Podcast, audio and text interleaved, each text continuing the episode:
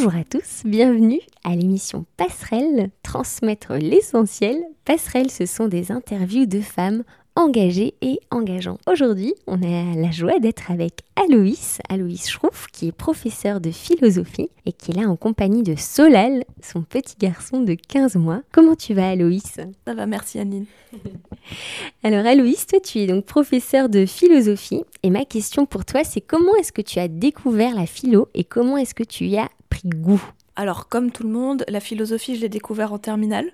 J'ai fait un bac littéraire, donc j'avais 8 heures de philo par semaine. Voilà, donc j'ai eu l'occasion de le découvrir à ce moment-là. Et à ce moment-là, ça t'a tout de suite plu ou qu'est-ce que tu t'es dit en découvrant la philosophie? Je me suis reconnue en fait. Euh, toutes les questions que je m'étais toujours posées. Et on m'avait toujours dit, ça sert à rien de se poser autant de questions, tu te prends trop la tête. Euh, je me suis rendu compte que j'étais pas la seule à me les poser et qu'il y avait même des gens qui en faisaient leur métier. Et du coup, j'ai eu l'impression de rentrer à la maison en fait. Super, et est-ce qu'il y a un philosophe ou des concepts philosophiques qui t'ont marqué à ce moment-là là en terminale Alors là, pas du tout. Pas du tout. Non, pas vraiment en fait. C'était vraiment la démarche philosophique qui m'intéressait. J'ai découvert Spinoza par exemple ou Pascal ou mais je dirais pas que c'est eux qui m'ont le plus marqué. Enfin, c'est j'ai pas une préférence en particulier pour certains concepts ou certains philosophes. Et après, du coup, tu as fait ton bac euh, littéraire. Est-ce que c'était clair pour toi que tu allais continuer dans la philo ou comment ça s'est fait euh, ce, ce, choix? Alors à l'époque, euh, je voulais faire de la psycho. J'avais l'impression que la seule chose à laquelle j'étais vraiment douée dans ma vie, c'était écouter et donc que psychologue ce serait plutôt un bon métier. Enfin, je voulais partir en études de psycho, mais en terminale, on m'a un peu lancé le défi de faire une prépa en me disant que ce serait très difficile. Et comme dans toute ma scolarité, on m'avait dit que l'étape suivante serait difficile et que je l'ai jamais trouvé difficile, je me suis dit peut-être que ce sera enfin un challenge. Et donc je me suis dit que j'allais faire un détour par la prépa et puis repartir en psycho euh, un peu plus tard. Donc au départ, la prépa, c'était juste un défi perso.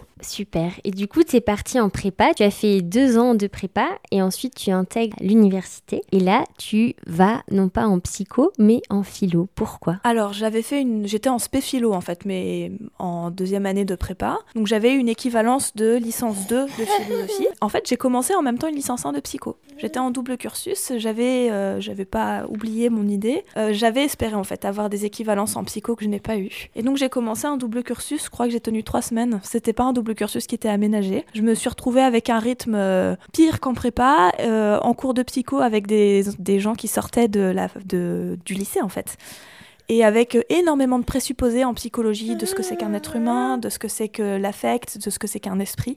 Et je me suis rendu compte que moi j'avais une démarche qui était beaucoup plus questionnante au départ et que euh, même si je continuais à penser que le métier de psy me plairait beaucoup, les études qu'il fallait faire pour ça, euh, je me suis dit que j'allais pas tenir le coup. J'ai lâché l'affaire. Je me suis dit bon, euh, en philo, je suis en troisième année. Je savais que la condition, si je, si je continuais la philo, c'était que je devienne prof parce que c'est en gros le seul débouché. Et jusque là, j'étais pas sûre de vouloir faire ça. Et finalement, après y avoir réfléchi et en priant, je me suis dit que bon, je me sentais plutôt pas mal en philo. C'était pas juste par défaut et que finalement ma place était sûrement plutôt là. Dans tes études de philosophie, est-ce qu'il y a des choses que tu as particulièrement appréciées ou qui t'ont particulièrement marqué? Je me suis spécialisée en histoire de la philosophie et j'ai été très marquée par la philosophie médiévale qui euh, mêle beaucoup théologie et philosophie, même si les philosophes font toujours très attention à distinguer les deux. C'est vraiment ce qui a marqué mon parcours. La question de la philosophie médiévale et la question du scepticisme, qui a un peu formé euh, le cadre à tous mes questionnements en fait. Et toi, tu es chrétienne, et est-ce que être chrétienne et faire des études euh, poussées en philo, c'est toujours compatible? Est-ce que ça, ça, a nourri ta foi? Est-ce que ça a remis en question ta foi? Comment tu as avancé avec ça? Alors c'est une question qu'on m'a toujours posée, et euh, j'avoue que pendant un moment, je me sentais même agressée par cette question-là. Je comprenais pas bien en quoi la philo c'était moins compatible avec la foi que n'importe quelle autre matière. Ça a toujours nourri ma foi. Ça a jamais été une contradiction pour moi. Je pense que j'ai un rapport à la foi qui est pas un rapport de certitude absolue euh, dogmatique. J'ai toujours été dans le questionnement. Donc la philosophie, c'est juste un questionnement de plus. Donc euh, rien d'incompatible en fait. Donc non, ça n'a jamais posé de problème. Avec les gens que tu côtoyais, que ce soit tes camarades ou tes enseignants, c'était quoi leur positionnement par rapport à, à la foi? Bah ça dépendait des cours. En philo médiéval, honnêtement, c'était le bastion des chrétiens et des cathos. Donc c'était c'était plutôt confortable en fait. Voilà, je pense que j'ai aussi choisi des cours dans lesquels c'était pas compliqué euh, d'être chrétien. Enfin, j'étais pas en philo de l'art qui peut être un peu subversif des pages. Je sais pas moi, euh, Hegel, euh, qui, enfin, qui ont une certaine vision de la foi qui peut être problématique ou perturbante. Je suis allée là où ça m'intéressait en fait. Donc j'ai bossé Thomas d'Aquin, j'ai bossé Boès, j'ai travaillé Saint-Augustin On travaillait les textes de la Bible, Bernard de Clairvaux, le sermon de Bernard de Clairvaux sur l'amour. Enfin voilà, c'était c'était super quoi. je pense que ce qu'on a tendance à oublier, c'est que la plupart des philosophes occidentaux, jusqu'au 19e siècle, étaient profondément chrétiens. On a tendance à nous les présenter comme étant chrétiens par, par obligation, par tradition, par habitude, parce que tout le monde l'était. C'est pas vrai du tout en fait. C'est des gens qui sont suffisamment intelligents et honnêtes avec eux-mêmes pour euh, se sonder profondément. Et euh, par exemple, Descartes, qui est considéré comme le philosophe euh, rationnel, on dit tout le temps je suis cartésien plutôt, ce genre de choses. Bon, bah Descartes, toute sa philosophie, elle tient sur la preuve qui fait de l'existence de Dieu. Et, si, et c'est le seul truc qui l'intéresse dans sa philo en fait. Hein. Quand il écrit et quand lui-même parle de sa philosophie, pour lui, le plus grand apport qu'il a apporté, c'est la preuve de l'existence de Dieu. Donc en fait, il faut lire les choses avec un œil un peu honnête aussi. Bonjour à tous, bienvenue sur l'émission Passerelle, transmettre l'essentiel. Passerelle, ce sont des interviews de femmes engagées et engageantes. Aujourd'hui, je suis avec Aloïs Schrouf, qui est professeure en philosophie. Aloïs, comment est-ce que tu définirais la philosophie? Euh, Je me refuse à le faire en général, euh, parce que je trouve qu'on a tendance à se... Comment dire Je suis pas sûre que ce soit une vraie question. Bon, étymologiquement, la philosophie, c'est l'amour de la sagesse. Je pense que son sens profond, c'est ça quand même. Ça, ça l'est pas toujours. C'est devenu des fois euh, juste des questionnements très intellectuels qui des fois perdent de leur sens, je pense. On se perd toujours. Mais je pense que ça se définit plutôt comme une démarche qui fondamentalement est questionnante. La philosophie affirme peu de choses en fait. Et l'amour de la sagesse, comment tu le cultives dans ta vie euh, au quotidien? Je prie tous les jours pour que Dieu me donne plus de sagesse. J'ai pas de euh, recette, j'essaye juste d'être à l'écoute en fait, d'être à l'écoute du monde autour de moi, aussi de moi, et de me laisser bousculer dans mes certitudes, celles que j'ai encore. J'en ai de moins en moins. Et contrairement à ce qu'on peut penser, c'est c'est pas si déstabilisant que ça en fait, de pas avoir de certitude. C'est beaucoup plus confortable. Parce que du coup, on a moins peur des autres et de se laisser bousculer. Plus on est dans ces certitudes et plus on est effrayé de tout ce qui pourrait renverser nos certitudes et en fait on se construit une muraille de, de chamallow. C'est pas très, euh, ça peut fondre à la moindre pluie. C'est pas très solide. Donc en fait finalement c'est plus confortable d'accepter l'incertitude et les doutes que d'avoir des certitudes qui peuvent être ébranlées euh, en un rien de temps. Je sais pas si on peut parler de confort. Je suis pas sûre que le confort ce soit quelque chose de vivant de toute manière. Enfin, on est confortable dans son lit la nuit et on appelle le sommeil la petite mort. Donc je pense que c'est pas, c'est pas anodin. Euh, je sais pas si on peut parler de confort, mais on est mieux dans une certaine mesure quand on l'accepte pleinement. C'est comme le paradoxe du lâcher prise. On a l'impression que tant qu'on s'accroche à quelque chose, on sera plus en sécurité ou on sera mieux. Ou... Et en fait, quand on lâche prise, on se rend compte à quel point on était prisonnier de soi-même. Mais c'est difficile, hein euh, même quand je le sais intellectuellement, j'arrive pas à le faire euh, tout le temps. quoi. C'est un exercice de tous les jours. Et avec tes élèves, comment tu leur transmet, essaye de leur donner ce goût de, du questionnement et de la ouais, de la, du questionnement et de chercher à comprendre les choses. J'essaye toujours de remonter à la source des questionnements, parce que souvent quand on lit de la philo, on comprend pas bien pourquoi on se pose ces questions-là. J'ai régulièrement des réactions de Madame, vous vous prenez un peu trop la tête quand même. Et je pense que ce qui est important pour moi, c'est qu'ils comprennent que ce qui leur semble prise de tête, en fait, au départ, ça vient d'une question qu'ils se sont déjà posées. Euh, souvent, je reviens à quand ils étaient enfants, quand on a 7-8 ans, et qu'on pose tout le temps la question, oui, mais pourquoi? Et puis comment ça marche? Et est-ce qu'on pourrait pas faire autrement? Et quand je leur en parle comme ça, ils, ils rigolent tous. Donc ils savent et ils se sont tous déjà posé la question à un moment ou à un autre. Donc j'essaye de les rejoindre dans ces questionnements-là qui les habitent tous d'une manière ou d'une autre. Et ensuite, à partir de là, et puis de les, laisser parler. C'est pas moi qui parle. Enfin, si, mais pas toute seule. J'essaye plutôt de les guider dans leur questionnement et dans leur réflexion et ça donne des choses très chouettes. Tu peux nous donner des exemples de cours ou de thèmes qui ont, que tu as particulièrement apprécié, euh, animer, transmettre euh, avec tes élèves? Cette année, j'ai fait un cours sur le bonheur avec une classe. Le bonheur est-il une question de chance? Et j'ai commencé, euh, voilà, j'ai exposé différentes doctrines, le stoïcisme, qui pense que quand on est heureux, le, enfin, le bonheur et la vertu, c'est la même chose. Donc aucune question de plaisir, ça dépend que de nous. Même si on est torturé, même si on est en prison, on peut être heureux parce qu'on est une citadelle intérieure absence de désir total, voilà. Les élèves, ça les scandalise toujours, ils comprennent pas. Et j'ai terminé sur Aristote, qui disait, après avoir montré aussi que le bonheur c'était peut-être qu'une question de plaisir avec les épicuriens, et Aristote qui a en fait une vision très simple des choses, qui est bah, le bonheur, euh, c'est à la fois une question de chance et à la fois ça dépend de nous. Être heureux, c'est euh, avoir une famille dans laquelle on est bien, euh, vivre en cité, vivre en, enfin en cité, c'est-à-dire en société, et puis être utile, et puis se avoir des petits plaisirs. Et il est très, très humble et très modeste. Alors ça se fonde philosophiquement de façon très profonde, c'est parce qu'il a une définition de l'humain qui est particulière, qui est que l'être humain, c'est un animal politique. Donc un humain qui vit pas en communauté, ça peut pas être vraiment un humain, donc il peut pas s'accomplir en tant qu'humain, donc il peut pas être heureux. Et, et je me souviens d'un élève qui juste a eu les yeux qui se sont illuminés en disant mais il est génial ce type, et de me rendre compte que Aristote mettait des mots et des concepts sur des choses que profondément lui ressentait, mais qu'il avait jamais su formuler, même jamais essayé de formuler. Et, et c'est chouette de voir qu'il y a certains élèves qui s'éveillent d'autres années sur ce même cours-là, euh, enfin pas exactement le même, mais on revient quand même sur les mêmes doctrines. J'ai un élève qui s'est rendu compte qu'en fait il était stoïcien, un autre qui s'est rendu compte qu'en fait profondément il était épicurien. Donc je leur donne aussi les outils et les mots pour penser ce que, ce que eux au fond ressentent déjà quoi. Ça c'est chouette. Et c'est quoi qui peut être dur des fois quand on est prof de philo? En tout cas pour toi, qu'est-ce qui peut être plus difficile? Le côté académique des choses, c'est-à-dire que euh, moi, j'adore discuter avec eux. Euh, j'adore justement avoir ce type de discussion-là sur toutes sortes de choses. Essayer de mettre le point, le doigt aussi sur certains sophismes actuels, notamment sur la question de la vérité. Euh, si c'est vrai pour moi, alors c'est vrai tout court. En fait, non, c'est pas possible. Enfin, voilà, un certain nombre de choses, ça j'adore.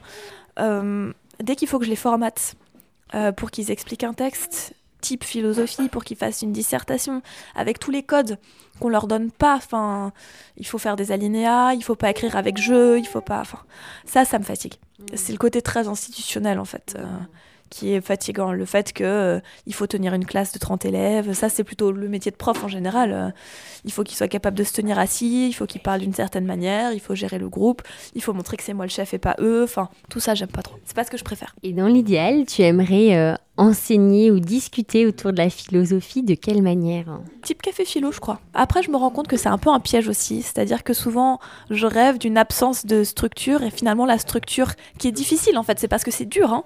on se fait toujours un peu violence quand on essaye de rentrer dans un cadre, mais en même temps, je me rends compte que ce cadre-là, finalement, c'est peut-être celui qui porte le plus de fruits. Et que quand on refuse un cadre, parce qu'en fait, peut-être qu'on prend la voie de la facilité qui est plus qui est moins féconde. Donc je pense qu'il faut, il faut que je veille aussi à pas vouloir tomber dans ce piège-là, où finalement, en manquant de rigueur, on manque tout. Dans tes heures de loisirs et, libres, tu, tu, chantes et tu fais de la musique. Tu as découvert ça dès ton plus jeune âge, le chant et la musique? Oui, euh, j'ai grandi dans une famille musicienne. J'allais au concert de mon papa quand j'étais toute petite. Donc euh, oui. Et aujourd'hui, euh, qu'est-ce que tu aimes dans le fait de, de chanter? De, Tu fais partie d'une chorale? Qu'est-ce que Qu'est-ce que tu aimes dans ça C'est l'un des moments où je réconcilie mon esprit et mon corps. Comme vous l'avez peut-être entendu, je suis plutôt quelqu'un de cérébral. Je réfléchis beaucoup, beaucoup et j'ai du mal à lâcher prise et à ce que ça tourne pas en rond dans ma tête. Et le meilleur moyen de, de calmer mon esprit, disons, c'est d'utiliser mon corps. Je suis pas très sportive et le chant, ça fait ça. C'est-à-dire que j'ai l'impression que ça me réunifie. Parce qu'en fait, le chant, ce que j'ai découvert vraiment en chantant en chorale, c'est très physique. Quand on apprend à se poser, il faut se tenir d'une certaine manière, il faut souffler d'une certaine manière, il faut faire attention à tout, absolument tout. Et notamment dans les chants à parole, euh, il faut que chaque, chaque parole soit suffisamment comprise et ressentie pour aussi être envoyée par le corps d'une certaine manière. Et, euh, et, ça, ça me, ça me crève et en même temps, c'est ce qui me repose le plus. Et est-ce qu'il y a un, un, temps qui a été particulièrement fort que tu as vécu en chorale ces dernières années? On a eu un moment, un programme où on chantait euh, de la musique protestante, qui était les sept dernières paroles du Christ. Et ça, c'était extraordinaire. Parce que euh, on chantait euh, d'abord les paroles du Christ, tout est accompli, par exemple. Et ça, ces paroles-là, les paroles du Christ étaient toujours chantées euh, sur la même note quasiment, donc le moins mélodieusement possible. Et après ça, suivait une méditation du compositeur sur ces paroles-là, qui était toujours d'une profondeur incroyable. Et la profondeur était évidemment nourrie par la beauté de la musique. Et ça, ça a vraiment été un, un parcours spirituel en plus d'être un parcours artistique. C'était vraiment chouette. On se retrouve après Ella Fitzgerald et Louis Armstrong dancing chick to chick.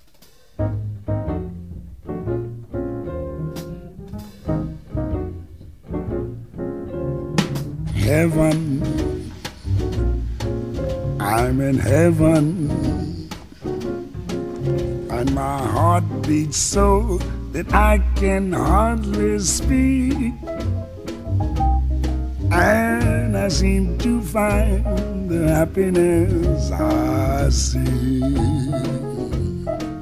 when we're out together, dance cheek to cheek. Yes, heaven, I'm in heaven,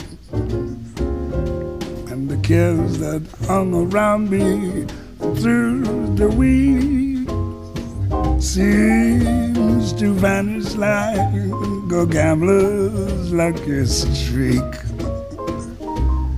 When we out together, dancing cheek to cheek. Oh, I'd love to climb to mountain, reach the highest peak. But it doesn't thrill me half as much as dancing cheek to cheek. Oh, I'd love to go out fishing in a river or a creek. But I don't enjoy it half as much as dancing cheek to cheek. Now, mama, dance with me. I want my arms about you, the about you will carry me through. Yes, heaven. I'm in heaven. And my heart beats so that I can hardly speak. And I seem to find the happiness I seek when we out together, dancing cheek to cheek. Take it, Ella, swing it. heaven. I'm in heaven. And my heart beats so that I can hardly speak. And I seem to find the happiness I seek when we're out together, dancing cheek to cheek. Heaven, I'm in heaven, and the cares that hung around me through the week seem to vanish like a gambler's lucky streak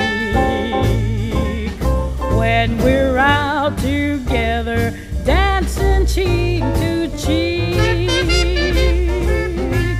Oh, I love to climb a mountain and to reach the highest peak, but it doesn't thrill me half as much as dancing cheek to cheek. Oh, I love to go out fishing in a river or but I don't enjoy it half as much as dancing cheek to cheek. Come on and dance with me. I want my arm about you, the charm about you will carry me through to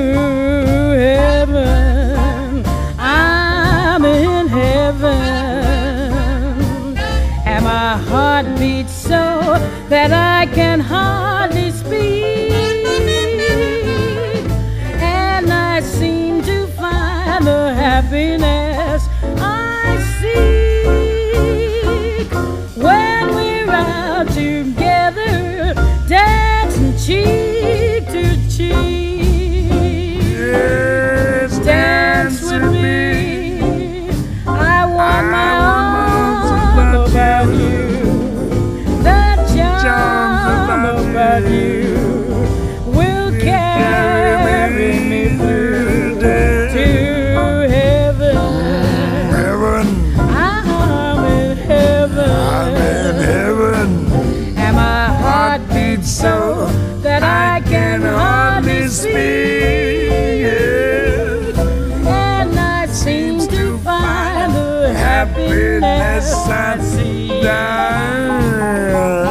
when we're out together, dancing cheek to cheek, cheek To cheek, cheek to cheek, cheek. to cheek. Aloïs, tu as choisi cette musique Dancing Tick to Tick de Ella Fitzgerald et Louis Armstrong. Pourquoi est-ce que tu as choisi cette musique? C'est une de mes chansons préférées. Euh, Ella Fitzgerald, je l'ai découvert quand j'étais ado. Et je me suis... depuis, je la lâche pas. Ça, Dès que j'ai un coup au moral, c'est elle que j'allume. Elle a une voix extraordinaire. Je trouve que tout ce qu'elle fait, c'est on a l'impression que c'est simple, alors que ça l'est pas du tout. Louis Armstrong, évidemment, pas besoin de le présenter. Il est extraordinaire aussi. Et tous les deux, je trouve qu'ils ont une complicité dans leur musique. Dans cette chanson, c'est un moment où ils dansent. Enfin, en tout cas, c'est ce qu'ils racontent.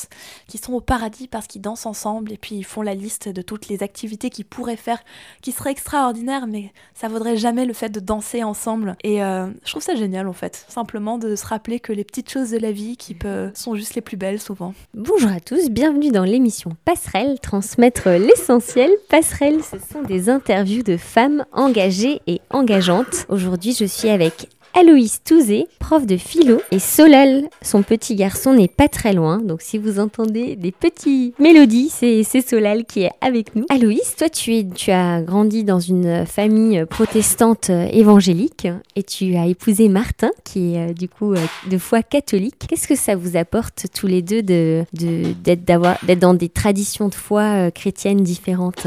Déjà, ça bouscule nos habitudes, ça bouscule nos certitudes aussi, dogmatiques notamment, euh, les, les articles de la foi qui nous semblaient évidents, les différents préjugés qu'on pouvait avoir les uns contre les autres, et en l'occurrence plutôt des évangéliques contre les catholiques que l'inverse. Non pas parce que les catholiques connaissent bien les évangéliques, mais simplement qu'ils les connaissent tellement pas qu'ils n'ont même pas de préjugés sur eux. Euh, C'est plutôt dans ce sens-là. Moi, je me suis rendu compte en fait en en grandissant aussi avec Martin que ma foi se nourrissait beaucoup de ce que j'avais vu de mes parents, de, du modèle que j'en faisais. Et euh, j'ai besoin de m'en détacher pour euh, aussi que ma foi devienne pleinement la mienne et pas seulement celle de mes parents. Pareil pour euh, la vision du couple en fait. Je me suis rendu compte que euh, le couple que je m'étais imaginé vivre, même avant de connaître Martin, c'était finalement une reproduction de ce que mes parents étaient. Un peu modifié, mais bon, globalement, je retrouvais un peu mes parents et je m'en rendais pas compte. Donc c'est aussi une forme d'apprentissage de la liberté en fait, de se détacher un petit peu de tout ce qu'on a toujours connu, non pas pour le rejeter, hein, paisiblement ou moins paisiblement des fois, mais simplement d'apprendre aussi qu'on est appelé à, quel- à vivre quelque chose qui nous est propre, à apporter quelque chose au monde que d'autres n'apportent pas. Comme tout le monde en fait, hein, chacun a une mission particulière. C'est très enrichissant en fait, c'est chouette, euh, c'est bou- bousculant et pour le coup pas très confortable toujours parce qu'on n'est quand même pas très nombreux en France à être des couples comme ça. Nous de notre âge en fait on n'en connaît pas d'autres et souvent ça se résout en euh, l'un finit par se convertir à la confession de l'autre, enfin se convertir je sais pas si c'est le bon mot mais l'un enfin voilà il y en a un qui lâche l'affaire ou voilà et nous on est euh, chacun dans notre communauté et en même temps on va chacun dans la communauté de l'autre ou bon, voilà on a un peu l'impression d'être euh, ouais, des fois les qu'on est un peu coincé quoi entre euh, entre deux choses et c'est pas c'est pas difficile à vivre dans notre vie quotidienne parce qu'en fait on se retrouve très bien spirituellement dans notre foi enfin dans notre façon de prier dans ce qui nous habite tout ça. Ça c'est vraiment pas un problème dans la vie familiale euh, prier avec notre enfant. Ça c'est vraiment pas un problème. C'est simplement la célébration le dimanche où euh, voilà il y a deux manières de le voir. Soit on est euh, accablé en se disant que l'église est divisée que on est toujours heurté au aux préjugés des uns et des autres. Euh, moi, régulièrement, quand on à l'église évangélique, quand on apprend que je suis mariée à un catholique et quand en plus je suis prof de philo, on me demande comment va ma foi et, euh, et on me demande si euh, tout de suite s'il prie Marie parce que c'est quand même de l'idolâtrie. C'est fatigant d'avoir ce type de réaction en permanence. Donc soit on est accablé, soit au contraire on se dit que c'est l'occasion d'être créatif, d'inventer quelque chose et on essaye d'être plutôt dans cette démarche-là. Et c'est vrai qu'en fait on peut tout inventer. Christ nous appelle à la liberté en fait. hein. Euh, Aloïs, avec Martin, vous avez un petit garçon, Solal. Et ensemble, comment est-ce que vous, vous essayez de, de vivre la foi avec euh, votre enfant et comment vous voyez ce rôle aussi de transmission euh, à votre enfant? On prie avec lui tous les jours, quand on va le coucher le soir notamment. On commence à lui raconter un peu des histoires de la Bible, euh, qui là pour le coup est plutôt la tradition protestante. Ça passe par là, ça passe aussi je pense par une attitude globale où on essaie de lui laisser la place, d'être à l'écoute. Euh, on chante beaucoup avec lui. Des fois il chante avec nous. Euh, des fois quand on prie il babille et il nous donne l'impression qu'il prie aussi. Donc on lui dit que Jésus l'écoute aussi. Euh, voilà, c'est simplement en fait, hein, y a pas, on se prend pas trop la tête. euh. Il vient à l'église avec nous de façon un peu chaotique. Un coup avec moi toute seule, un coup avec Martin tout seul à la messe, un coup on va tous les trois à la messe, un coup tous les trois à l'église évangélique. Bon, ça change un petit peu. On a fait le choix de, de l'élever dans les sacrements catholiques. Donc il, il va être baptisé, puis il ira au caté, et puis voilà. Après euh, beaucoup de prières, beaucoup de discussions, ça nous a mis du temps euh, parce que c'était pas une évidence, ni pour moi ni pour Martin d'ailleurs. On aurait pu penser que Martin, il...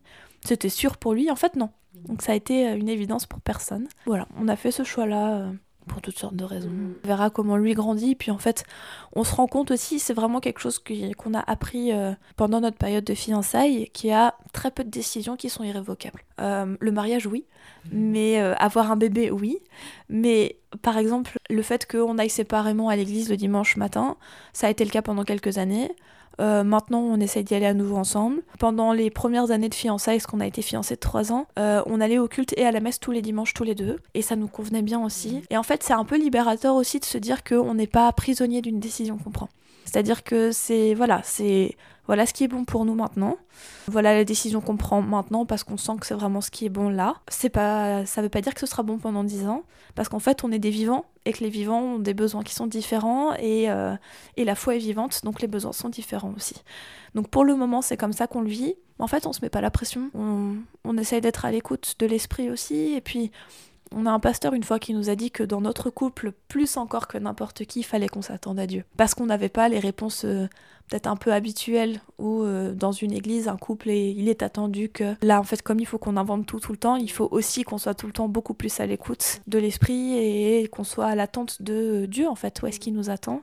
Où est-ce qu'il est, et, euh, et en fait, ça peut être quelque chose d'un peu inconfortable aussi dans la mesure où du coup il faut tout le temps chercher et en même temps c'est tellement plus authentique. Je trouve très chouette aussi dans votre couple, c'est que du coup, à la fois, vous, vous cherchez à vivre vraiment euh, la, la vie de communauté avec l'autre en allant au culte ou à la messe, mais c'est aussi que vous avez un engagement chacun dans, dans, votre, euh, commune- dans votre communauté. En tout cas, pour l'instant, il y en aura peut-être aussi à des moments dans la vie où vous ferez ensemble des choses euh, à l'église ou euh, à l'église catholique ou évangélique.